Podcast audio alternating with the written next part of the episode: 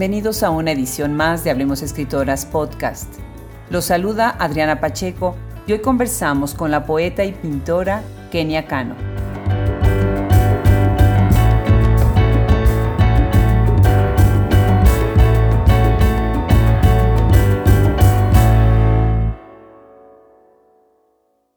Kenia Cano es poeta y artista plástica. Nació en la Ciudad de México el 21 de junio de 1972. Actualmente radica en Cuernavaca, Morelos. Algunos de sus libros son Acantilado 2000, Oración de Pájaros 2005, Las Aves de este Día 2009, que fue Premio Iberoamericano de Poesía Carlos Pellicer en el 2010, y Autorretrato con Animales 2013. Poemas suyos han sido traducidos al francés, al inglés y al rumano. Ha expuesto obra pictórica en México, Francia y Estados Unidos. Imparte talleres de poesía en la Escuela de Escritores Ricardo Garibay y talleres de correspondencia entre las artes en el Centro Morelense de las Artes. ¿Qué tal, Kenia Cano? Qué gusto que nos acompañas en Hablemos Escritoras Podcast. Eh, me encanta lo que estás haciendo, tu propuesta temática, literaria y visual. Bienvenida a este podcast. Muchas gracias, Adriana. Estoy feliz de conversar aquí contigo. Es una cosa muy interesante ver tu obra, este punto de coincidencia que tú has ido estructurando entre la poesía y las artes visuales. Platícanos un poco sobre tu trayectoria y qué es lo que has hecho tú desde el principio para unir poesía y el arte visual. Mira, siempre me he sentido, la verdad, atraída por las dos disciplinas, pero sin duda la que es mi casa, pues es la poesía, ¿no? Eh, empecé desde muy chavita, pues escribiendo algo que ni siquiera sabía que eran poemas, ¿no? Y luego a lo largo de, pues, ahora sí que desde que era chava tuve chance de estar en talleres de unos excelentes escritores, solo por mencionarte algunos. María Baranda y Pura López Colomé, que ella me dio un taller en estos eh, cosas que organizaban en Pátzcuaro. No los conozco, platícanos más, qué, interesante, además en Pátzcuaro, qué lugar tan mítico, ¿no? Tan mágico y tan maravilloso. Sí, la verdad increíble, este, ahí invitaban a bastantes talleristas, también iban promotores de lectura y uno como chavito, pues te encerraban ahí tres días para que solamente te pusieras a escribir. Me acuerdo que había unos paisajes de bosque increíbles y, y ahí como que empecé a a sentir esa pasión por, por la escritura, ¿no? Qué maravilla. ¿Tú estudiaste letras, estudiaste escritura? ¿Cuál es tu formación? Mira, estudié justamente la carrera de ciencias de la comunicación porque siempre me, me, sentí atraída por una parte por estas clases de fotografía y de periodismo, como que decía, bueno, aquí voy a poder hacer las dos cosas, ¿no? Este, acercarme a la parte visual y a la parte pues de comunicar. Después hice una maestría en literatura, pero yo creo que lo más importante realmente ha sido como ese contacto con, con los artistas, ¿no? Claro.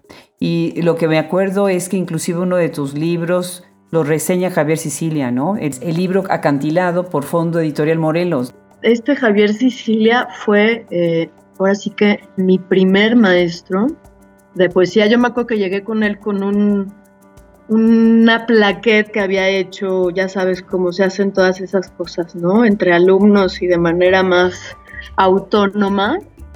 Y yo llegué con ese libro con Javier y, él luego, luego como que me incluyó en el, clan, ¿no? Ya me metí a sus talleres y todo y publicamos eh, ya después en el Instituto de Cultura de Morelos este libro que mencionas, Acantilado. Bueno, además, bueno, dentro de lo que hace Javier Sicilia también está diciendo, y déjame citarlo, dice, voluntad de búsqueda para que la substancia poética adquiera una forma más precisa. Me, encantó la idea, me encantó precisamente esta idea de voluntad de búsqueda. ¿Qué es lo que buscas, Kenia, cuando escribes? Ay, sí, me, eh, una cosa que, que me ha interesado, por ejemplo, es esta frase de T.S. Eliot, que no sé si te acuerdas de ella, que dice, esa línea que pueda sostener todas las demás líneas, ¿no? Yo creo que es esa línea que nunca vamos a alcanzar a escribir, pero que en el, fondo está como abrazando a las demás. ¿no? Qué maravilla. Este, yo me acuerdo que Javier hablaba mucho en sus talleres de revelación y cómo a través de la escritura pues se te empiezan a revelar cosas, ¿no? De, de qué eres, de quién eres, por qué estás aquí. Claro, ahora también exploras desde el punto de vista de la técnica, que eso se me hace muy relevante porque tu obra, al conjugarse con, la, con el arte plástico, con el dibujo, con las artes eh, gráficas, está tratando de explorar otras técnicas, otras maneras de representar. ¿Cómo buscas tú ese punto de encuentro cuando ya tienes el texto o es al revés? Primero tienes la imagen y después sale el texto. Fíjate que son procesos eh, de ida y vuelta. ¿eh? Nunca hay como un único camino para que estas dos disciplinas se encuentren. Eh, sí me acuerdo que yo en algún momento de, la carrera, o bueno, del oficio, yo le llamo más bien un oficio, me sentía dividida porque decía, ¿a qué le dedico más tiempo? ¿A pintar o a escribir? Y resulta que nuestros, ahora sí que nuestros ancestros no, no tenían miedo en, no se sentían divididos, ¿no? Así tú lo ves en los códices, ¿no? y, el que escribía era el que pintaba. Qué buena idea y qué buena metáfora. Claro que sí. Estaban al mismo tiempo creando la idea y creando la imagen, ¿no? Muy, muy interesante. ¿En dónde vives, Kenia? Fíjate, vivo aquí en Cuernavaca. ¿Tienes tu casa, Adriana? Gracias. Precioso Cuernavaca. En un pueblito muy lindo que se llama Ocotepec, que ahora, bueno, no está tan lindo por todo lo que está sucediendo, pero sigue siendo una comunidad interesante. Claro. ¿Y, tu rutina de, estudio, tu, rutina de trabajo, cómo la haces? Pues toda la mañana me voy a trabajar a mi estudio, ¿no? Es como ese espacio de recogimiento y ahí sí me entrego como a todos los, los procesos que además se van abriendo, ¿no? En paralelo. A veces toca corregir libros, a veces estás en un proceso total de apertura, a veces estoy con alguna serie de imágenes, eso pues varía bastante, ¿no? Qué bien. Y luego pues están las clases, que es como otra parte también del trabajo, ¿no? ¿Tú das talleres? Sí, doy talleres de poesía y, por ejemplo, me gusta trabajar también con artistas visuales, les doy talleres de escritura, ellos también para que sepan, pues también acercar la literatura a sus proyectos. Yo no creo que haya un buen artista visual que no sepa leer, ¿no? O que no sepa cómo apreciar todo lo que la literatura puede darles. Qué bien. ¿Y el rango de edades de tus alumnos en los grupos? Son eh, de los primeros semestres de la carrera. Yo creo que han de estar como en 19, 20, 21, por ahí andan. Ok. ¿Y de qué universidad son? Es la universidad, es el Centro Morelense de las Artes. Ah, qué bien. Que Ajá, que tiene pues varias licenciaturas en arte, ¿no? Estoy en la de literatura y en la de artes visuales. Qué bien, qué bien. Kenia, ¿nos quieres leer un fragmento de Acantilado? Claro que sí.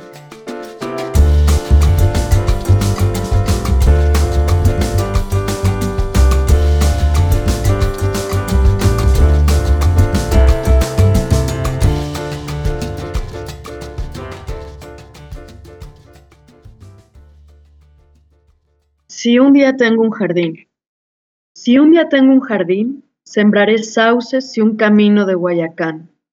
Te veré pasear bajo las sombras y la poca luz será más sobre tu rostro.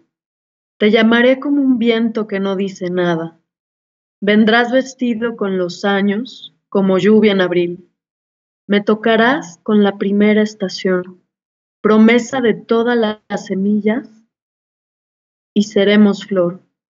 Nuestro jardín estará en pendiente, será una cima en cerezo. Habrá un discreto cazaguate que nos recuerde el misterio para renovar lo dicho. Abriré tus labios y te enseñaré el crepúsculo en silencio. Hablaremos de la muerte como de un río en que navega cada pez. Qué bonito pasaje. Y sobre todo la, descripción, ¿no? El ambiente, cómo lo vas creando y cómo vas haciendo esta escena, ¿no? Que está abrazando precisamente entre los dos personajes. Muy bonito pasaje. Platícame ahora un poco, platícanos a quienes nos, nos escuchan en este momento, ¿Qué sucede con los animales y las escritoras? Por ejemplo, pienso ahorita en, Liliana Blum, en Isabel Zapata, en Daniela Tarazona, y hay tantas escritoras que recurren al tema de los animales y la animalidad, ¿no? Y así sucede precisamente con tu libro Autorretrato con animales, con Aculta 2013. Platícanos, ¿qué, qué, qué hay con esto de los animales? Mira, yo creo que cuando, cuando me preguntabas que si realmente uno se propone el, tema de los animales, no lo creo. Realmente en mi caso siempre han llegado sin preguntarles, ¿no? Eh, surgen más como un pretexto para poder seguir hablando acerca de nosotros mismos. Y creo que lo que ellos nos dan es esta parte no, no domesticada, ¿no? Esta parte que, que nos permite hablar de la mancha, de lo imperfecto, del ruido a veces tampoco tan voluntario, ¿no? También pues aparecen de pronto como símbolos obsesivos, ¿no? En mi caso pues ha habido pájaros, perros, ciervos, muchísimos animales realmente que me han, yo diría que socorrido para entenderme, ¿no? Socorrido para entenderte es un apoyo, ¿verdad? decir cosas sobre uno mismo que, que a veces no se atreve uno a decir, inclusive, ¿no? Exacto, puedo decir lo incómodo, ¿no? A veces. Claro, claro. ¿Y tienes alguna lectura específica, alguna inspiración que te lleva o que te ha llevado a, a, recurrir a los animales, además de esta facultad de que puedan hablar por ti? Como obras literarias que me han llamado la atención, un tiempo que estuve obsesionada con, con las aves fue el libro de Saint John Peirce que se llama Les Oiseaux, ¿no? Los pájaros. son estas prosas poéticas cortitas, muy lindas, como estampas de, de lo que nos aportan estas criaturas tan increíbles. Tenía años que no oía el nombre y que no oía el título de este libro que es maravilloso. Ya me picaste la curiosidad para volver a leerlo. me encanta, muchísimas gracias.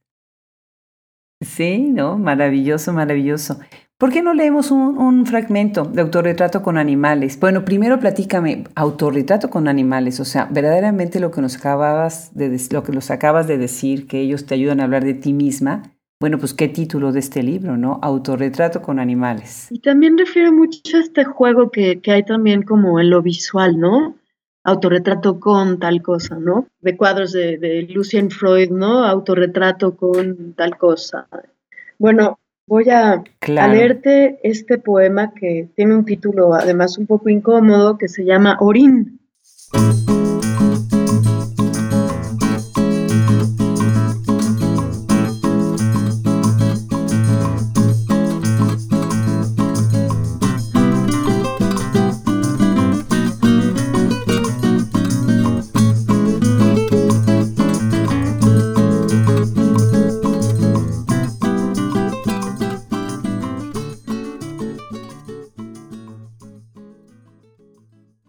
Cuando levantan la pata para marcar su territorio.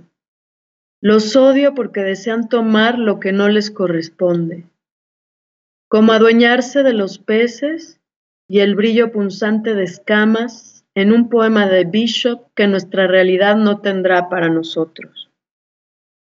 Odio a los perros y a su orina indiscreto porque dejan una mancha amarillenta y cálida bajo objetos que ni siquiera se detuvieron a mirar.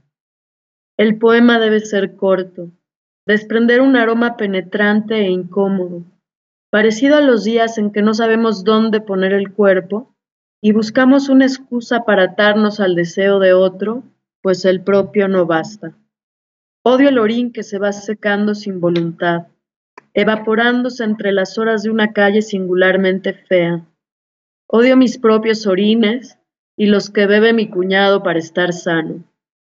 Mientras el color amarillo es más concentrado, una mujer vende gordas en la esquina, un trastero se empolva en la cocina oscura de una casa rosa, plantas en cubetas de pintura, ropa tendida, sogas desgastadas por el sol. No hay convocación, salvo por esos dos segundos en que el perro y yo nos miramos. Dígame si no es genial.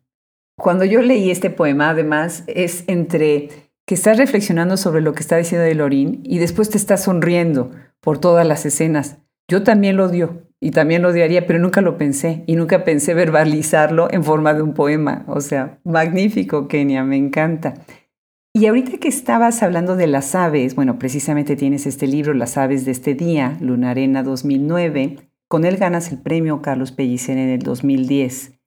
Muy interesante la manera en la que describes a, los, a las aves Ahorita ya nos platicaste de una de tus referencias, pero muchas veces cuando la gente oye aves, pájaros, ineludiblemente piensas en Alfred Hitchcock, ¿no? Y, lo menos que tienen esas aves son ser alegres y amables, ¿no? Pero por otro lado, tú estás metiendo en el libro una serie de collages y, de, y de, ilustraciones en un gran homenaje a Rodin y a Audubon. Platícanos de este libro tan interesante. Eh, bueno, sí, realmente ahí aparecen los pájaros, y bien dices pájaros de Alfred Hitchcock, ¿no? Yo creo que yo me equivoqué en el título sin duda porque no tienen nada de aves, ¿no? No son estas aves idílicas, sino que son pájaros, como esa palabra es mucho más sonora, más imperfecta, y me gusta mucho más, ¿no? La palabra pájaro. Eh, estos pájaros aparecen habitando un gran laurel. Eh, todo el poema, fíjate que es una continuación un poco de este jardín que, acabamos de escuchar, ¿no? Es como ese jardín idílico, pero ahí en el centro del mundo aparece un laurel. Y, son estos pájaros como los mensajeros entre el mundo, entre el mundo invisible y el visible, ¿no? Simbolizan como esa capacidad de descifrar. Y, las ilustraciones, la manera de ilustrar, eh, platícanos sobre los collages que pones y la, la idea que hay detrás, porque es muy interesante cuando ves la edición. Sí, está, de hecho la carpeta está dedicada a Rodin y a este ornitólogo Audubon. Están eh, realizadas bastante tiempo después de la escritura de los poemas. Entonces, más que ilustrar el libro y los poemas, como que complementan otra historia. Si tú te fijas ahí, Audubon lo que hizo fue como dedicarse detalladamente a la anatomía de los pájaros, ¿no? Desde sus órganos interiores, la, el detalle de las plumas. Entonces a mí toda esta parte fascinante de la anatomía la quise llevar al cuerpo femenino, que eso pues me lo permitió Rodán con sus dibujos, estos eróticos tan fuertes, tan descarnados. Eh, y entonces hacer la mezcla entre el eh, ornitólogo científico y, y este pues Rodán, fue la simbiosis en este collage, ¿no? Aparecen mujeres con cabeza de pájaro o luego pájaros en una enorme pata nada más eh, y además se meten versos entre los, los collages eh, y tampoco a veces son muy amables, ¿no? Por ejemplo, están los pájaros eh, como tocando el tercer ojo de, de alguno de los retratos. Son pájaros que, te salen en medio de las piernas, o pájaros también desde los que uno mismo nace. Hay una mezcla ahí sí fuerte entre eh, la feminidad y el mundo natural. Definitivamente, sí, naturaleza y género y la creación, ¿no? Muy interesante cómo se está entremezclando la letra con, el, con la imagen, precisamente. Y el simbolismo a la hora de verlo hace mucha lógica, mucho sentido con lo que se está leyendo, ¿no? Por otro lado, te causa también un poquito como de, de fascinación, es como en inglés es mesmerize, ¿no? Te quedas viendo el dibujo, ¿no? Tratando de entender qué es lo que está pasando, ¿no?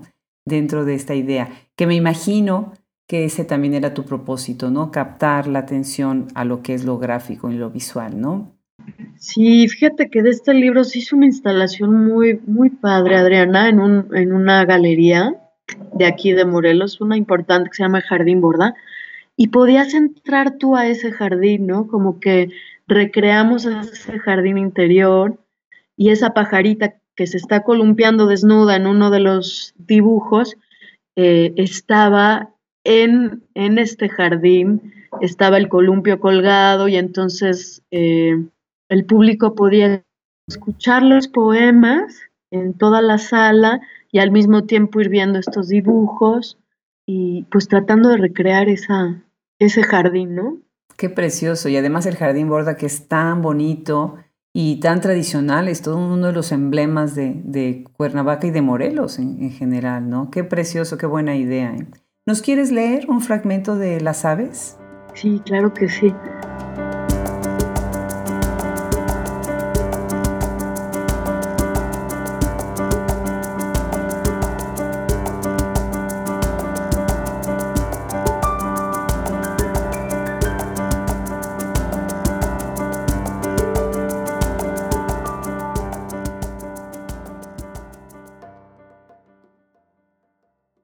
En el centro del mundo hay un laurel y ahí los pájaros se pasman, ensordecen, se vacían, se rechazan, hieren e imitan el zumbido de las moscas, estériles pájaros, rotos, solos, colgados de su nombre, de su manera de mover las alas, con su forma particular y auténtica de echarse en el vacío.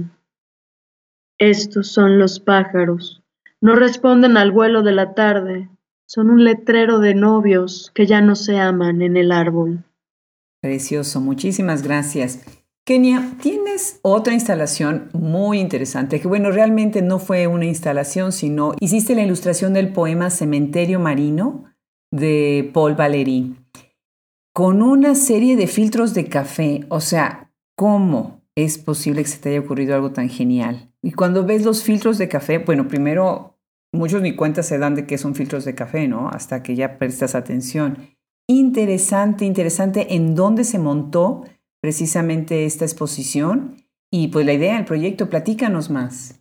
Bueno, esta, esta exposición la, montamos en Aix-en-Provence, eh, al sur de Francia, justamente en una galería que se llama Exposición, bueno, así se llama. Eh, y fue a partir de un trabajo que comencé a hacer cada día de oraciones basadas en Merton, pero ocupando el, filtro de café como de algo muy cotidiano, ¿no? Como siempre me ha interesado mucho esta parte de la oración, ¿no? De hecho, tengo un libro que se llama Oración de pájaros, y entonces este asunto de poder cada día agradecer, algo y realmente fue a través de, primero Thomas Merton, ¿no? Fue el que me, el que me dio la idea de, esta cuestión de la oración y de la gratitud. Y después eh, también en, diálogo con este gran poema de Cementerio Marino de Paul Valerino. Entonces, durante mucho tiempo estuve haciendo estas oraciones y solo algunas de ellas se fueron a la exposición. Claro. Ahora son estos filtros que quedan los granos de café pues de manera irregular y manchados de cierta forma, que parecen como si fueran lunas, no, no se te imagina, sí, yo las vi a veces como los cráteres de la luna. Sí, me gusta mucho también como esa cosa azarosa que es la misma impresión del, del proceso de pasar el café.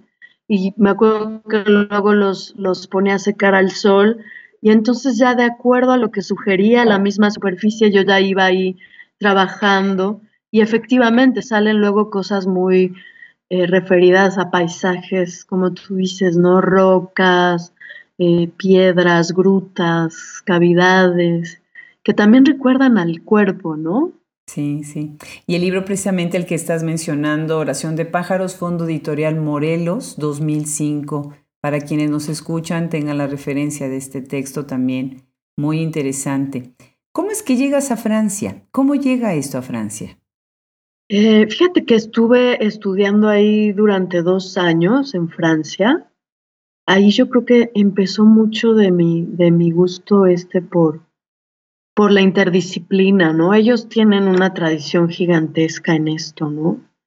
Eh, me acuerdo haber estado ahí en la biblioteca y buscar los libros de horas, ¿no? Que eran estos pequeños libros de oración monacales y cómo estaban este, ilustrados, ¿no? Me fascinó esta cuestión de la caligrafía con el cuidado de las iluminaciones, ¿no? De, bueno, así le dicen en francés, aquí le llamamos más bien, pues, ilustraciones, ¿no?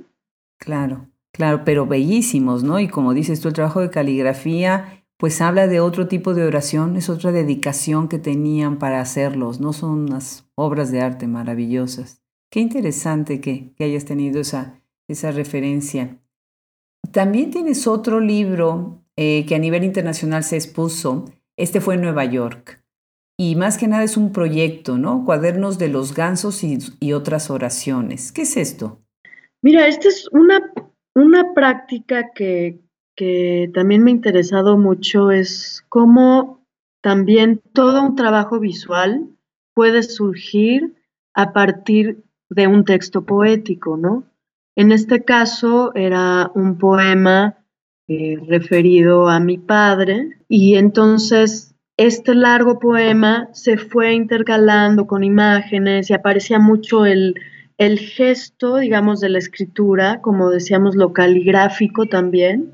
Yo creo que de alguna manera es esta invitación, ¿no? Que, que yo encontré también en, en Francia, ¿no? Por ejemplo, en este eh, Henri Michaud, que de pronto ya no sabía si estaba dibujando o escribiendo.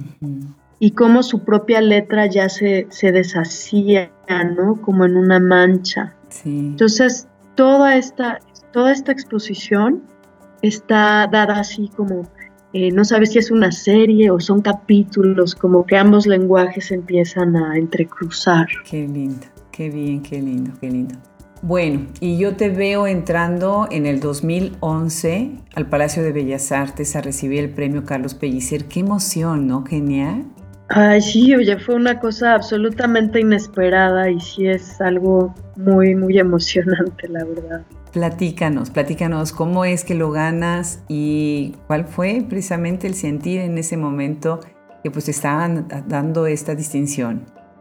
Bueno, mira, el, premio se da a una obra publicada y el libro que se envió fue este de las aves, ¿no? Las aves de este día. Em, fue muy lindo ir a recibir también, aparte de lo que mencionas en el Palacio de Bellas Artes, que es imponente, si realmente dices, wow, ¿qué es esto de estar aquí? Y también saber de, pues, de todos los que ya habían recibido ese premio, ¿no? Que, es un premio a nivel nacional importante.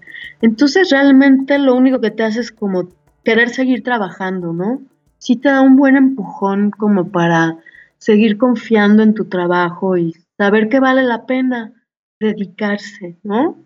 Claro. Eh, la verdad que lo más lindo que me trajo pues fue conocer a gente increíble. Eh, por solo me... bueno, no sé, sí. Cuéntanos, cuéntanos como a quién.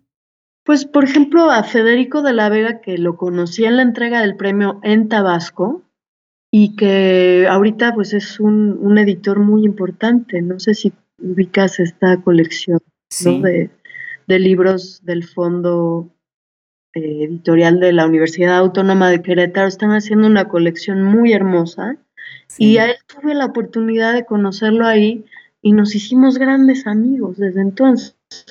Entonces, creo que lo que traen los premios es eso, más, más las relaciones y los amigos, ¿no? Claro, qué suerte, qué suerte. Ahora, hablando de relaciones, tú estás en, Morelos, como nos acabas de comentar, ahí, bueno, hay una gran escritora, Ethel Krause, que también tiene un, grupo de, mujeres escribiendo. Mm, platícanos un poco sobre la comunidad de escritores, de tu comunidad de escritores dentro de Morelos, dentro de Cuernavaca.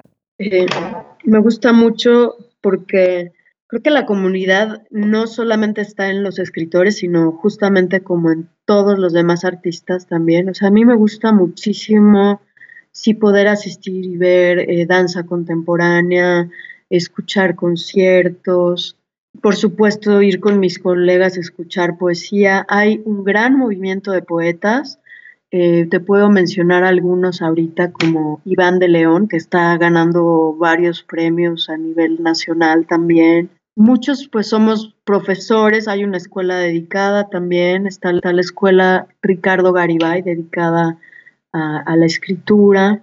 Y creo que entre todos sí, sí colaboramos bastante. Hay varias editoriales independientes, me gusta mucho. Hay varios editores aquí que están haciendo un buen esfuerzo, como Astrolabio, como Editorial Simiente, como Ediciones Etina. Entonces, la verdad es que sí somos muchos, ¿no? Y a mí me alegra que sí es una comunidad que, que promueve mucho la lectura, mucho el encuentro con el público. Y me doy cuenta que Cuernavaca sí tiene un público lector importante, ¿no? Porque yo he estado en otros lugares de la República y, y sí a veces hay mucha carencia. Y aquí veo que es un lugar rico en eso. Qué bonito, qué bueno. Oye, pues hay que invitarlos a nuestra sección editoriales que acabamos de abrir en Hablemos Escritoras Podcast. Precisamente de eso se trata, de darle voz a las editoriales independientes y también a las, a las que ya tienen años y una tradición, ¿no? Pero me va a encantar tenerlos, tener algunos de ellos en nuestro micrófono. Qué buenas referencias, muchas gracias, Kenia.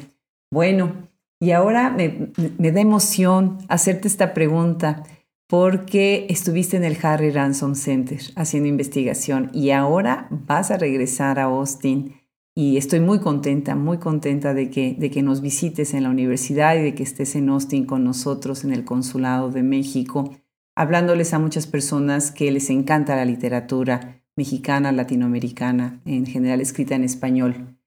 ¿Cómo fue que llegas al Harry Ransom Center? Que, bueno, primero explicaremos para los que nos escuchan es un museo archivo muy importante, precisamente es donde están los documentos de Gabriel García Márquez. Tiene una colección infinita de documentos de varios este, escritores, directores, cineastas, artistas. Y bueno, pues tú vas a hacer investigación ahí. ¿Sobre quién y cómo es que llegas a la Universidad de Texas? Bueno, es efectivamente es un lugar fascinante, ¿no? Desde que lo ves por fuera, ¿no? Eh, con todas estas fotografías de escritores y con todas las frases este, desgrafiadas en los cristales del edificio. Es una cosa impactante, ¿no? Yo realmente nunca había visto un lugar así, en donde se le diera tanta importancia al cuidado de la escritura, ¿no? Yo fui por eso, para ver archivos eh, que normalmente no tenemos nosotros acceso a poder estar enfrente de los documentos en vivo, ¿no?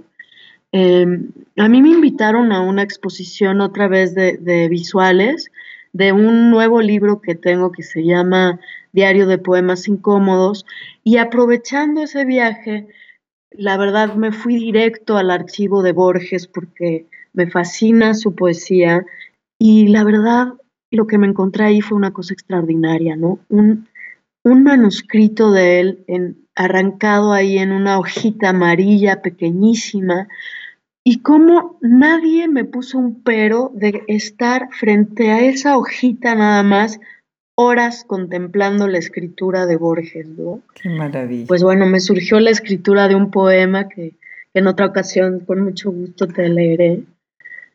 Pero fue fascinante, ¿no? Como poder ver también nuevamente la caligrafía de este gigantesco maestro. No vas a creer que con la letra más chiquita del mundo que te imagines. o sea, dices, ¿cómo un portento tan grande escribía con esa letra tan pequeña, no? Pues quizá, no sé, no sé qué pasó, si ahí fue donde los ojos pasaron a otro lugar más íntimo. ¿Te lo imaginas ahí agachado, encorvado sobre el papel, escribiendo despacito, ¿no? O sea, es, es maravilloso. Qué bonita imagen nos, nos, nos, dejas ahorita. Y sí, puedo pensar y puedo sentir esta emoción de, pues de enfrentarte al documento original, ¿no? Que además está bien cuidado, está protegido, pero está a la disposición de todos. Que eso es lo maravilloso, ¿no? Todos podemos tener acceso a ver estos documentos y a consultarlos, ¿no? Porque pues es de ahí de donde nosotros vivimos, ¿no? Precisamente de leer, de estudiar, de, consultar estos archivos, ¿no? Un gran tesoro, la verdad. Mm, platícame, ya para empezar a cerrar la conversación tan interesante el día de hoy, de verdad que eres un, un gusto, un gusto escuchar eh, esta sensibilidad que tienes y, esta imaginación, esta creatividad, me, me encanta. ¿Cómo ves el panorama literario y artístico actual? ¿A qué retos crees que se está enfrentando? Wow, sí que la, tenemos muy difícil, este, querida Adriana. Creo que enfrentamos una situación nacional, pues como tú sabes, bastante fuerte. Y, aquí el arte juega un papel trascendente, ¿no? Eh, escuchamos a muchísimos jóvenes, eh, pues dando voz a este reclamo, eh, a este deseo por parar ya toda la violencia en México, ¿no? Eh, y también, por otro lado, pues también toda esta voz de las mujeres que, que con una escritura muy fresca, buscando nuevas cosas, ¿no? Como esta Antígona González, ¿no? De, Sara Uribe. Sí. Eh, que e, esa pues mezcla, por ejemplo, los dos aspectos, ¿no? La parte del ya basta, de, los feminicidios y, y, con un lenguaje súper fuerte. Aquí el reto sería no caer en el panfleto y sí seguir buscando una voz también como muy personal, ¿no? No dejar que esta vorágine nos, nos coma y justamente nos quite también tantas otras cosas que hay que nombrar y tantos otros caminos que hay que explorar, ¿no? Claro. Entonces creo que el reto es sí, sí cantarlo, eso sí observarlo, pero también ver qué hay en el fondo de toda esta catástrofe, ¿no? Claro. Sí, llegar a la intimidad, pero no nada más como dices tu panfletaria, sino llevar verdaderamente la voz del artista al problema y el problema es la voz del artista para llegar a un, a un plano más sensible, ¿no? Ahorita que mencionas Antígona González, bueno, por ejemplo, qué maravilla, ¿no? Que van a hacer una ópera de este libro, que es un libro magistral, que de verdad todos debemos de leerlo, eh, escrito precisamente por, por Sara Uribe. Bueno, pues platícanos para cerrar. ¿Qué sorpresa nos vas a tener próximamente? ¿En qué estás trabajando ahora? Pues mira, em, por un lado, ahora sí que tengo, dos pies muy diferentes. Por un lado, es un diálogo poético con esta escultora eh, franco-americana. De hecho, ella pues llegó a, Nueva York ahí a establecerse. Y su obra a mí me fascina, ¿no? Es una búsqueda también de la, de la feminidad de una manera eh, muy interesante. Y, me gustó como trabajar a partir de su obra toda una poética. Entonces, eh, los textos se vuelven de repente muy crudos, hay muchísima participación del cuerpo, muchos fluidos, eh, excrescencias. Es un, texto que, me atreví a tocar también muchas cosas como de la historia familiar, como ella lo hacía. Ella no tenía ningún reparo en tocar asuntos familiares bastante crudos y, me ha permitido acercarme desde su poética a, llegar a otros asuntos. Así que bueno, espero Adriana poderte compartir este libro que se llama Prótesis. Ella se llama Louise Bourgeois. Y esta es la obra entonces que tienes ahorita ya en el horno. Exactamente, esa está ya en el horno. Qué maravilla, qué maravilla. Kenia, pues qué gusto que pronto te voy a conocer en persona me da muchísimo gusto que antes te tuvimos en este micrófono y estoy segura que muchos de los que nos están escuchando ahorita buscarán tus libros y tus referencias en todo lo que es tu arte. Te felicito. Muchísimas gracias, Kenia, por sumarte a este proyecto Hablemos Escritoras Podcast. Adriana, muchísimas gracias a ti. Gracias por darle voz a tantas escritoras. Al contrario, Kenia, un abrazo grande. Un abrazo.